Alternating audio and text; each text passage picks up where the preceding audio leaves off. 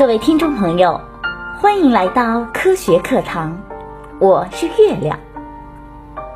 现阶段呢，仍处于疫情防控的常态期，戴口罩、勤洗手已经逐渐成为了大家的生活习惯。但是有一项和他们同等重要的事，不仅在特殊时期，在日常生活中也非常重要，那就是开窗通风。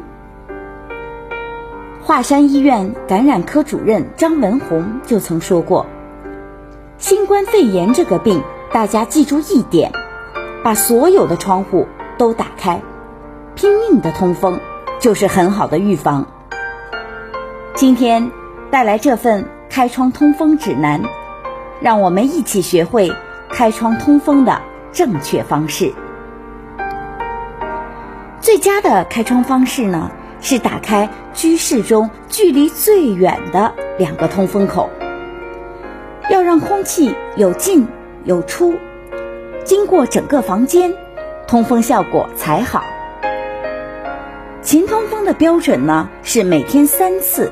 每次不少于十五分钟，同时啊，在开窗通风时要注意保暖。最佳的开窗时间呢，是在上午的八点到十一点，和下午的一点到四点。这两个时间段，大气污染物浓度相对较低，可以适当的开窗通风。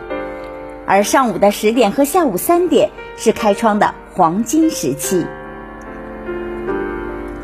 在开窗通风的同时，我们要注意室温变化，不要让室温低于十六度，否则容易感冒。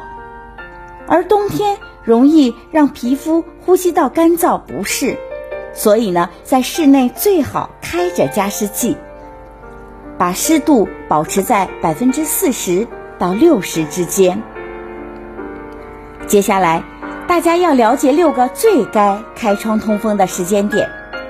第一呢是早起的时候，睡觉时室内比较封闭，经过一整夜的呼吸吐纳，卧室中积累了很多的二氧化碳，氧气呢就变得十分的稀薄。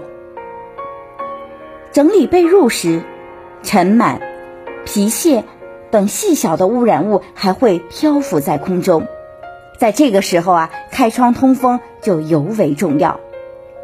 在这里呢，也做个温馨提示：心血管病患者特别容易受到冷空气刺激而发病，所以啊，起床后一定要多穿些衣服，适应温度以后再开窗。第二个时间段呢，是做饭的时候，煎、炒。烹炸等中式烹调方法会产生大量的油烟，食材呢在高温下挥发出很多的有害物质，对鼻、眼、咽喉黏膜有强烈的刺激性。所以啊，做饭的时候不仅要打开抽油烟机，还要开窗通风，最好让空气产生对流。第三个时间段呢，是做完饭后。做饭后也要继续开窗通风，至少十分钟，避免油烟沉积在家中。抽油烟机要早开晚关，也就是说，在炒菜前就要打开，炒菜结束后再开五分钟。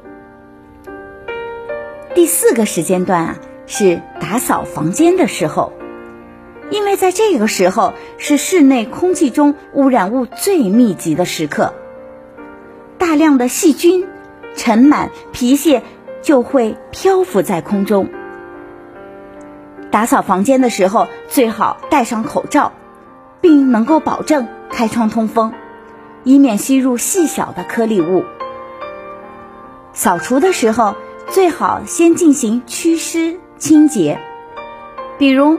先用湿抹布擦拭桌面、柜面，以减少空气中的漂浮物。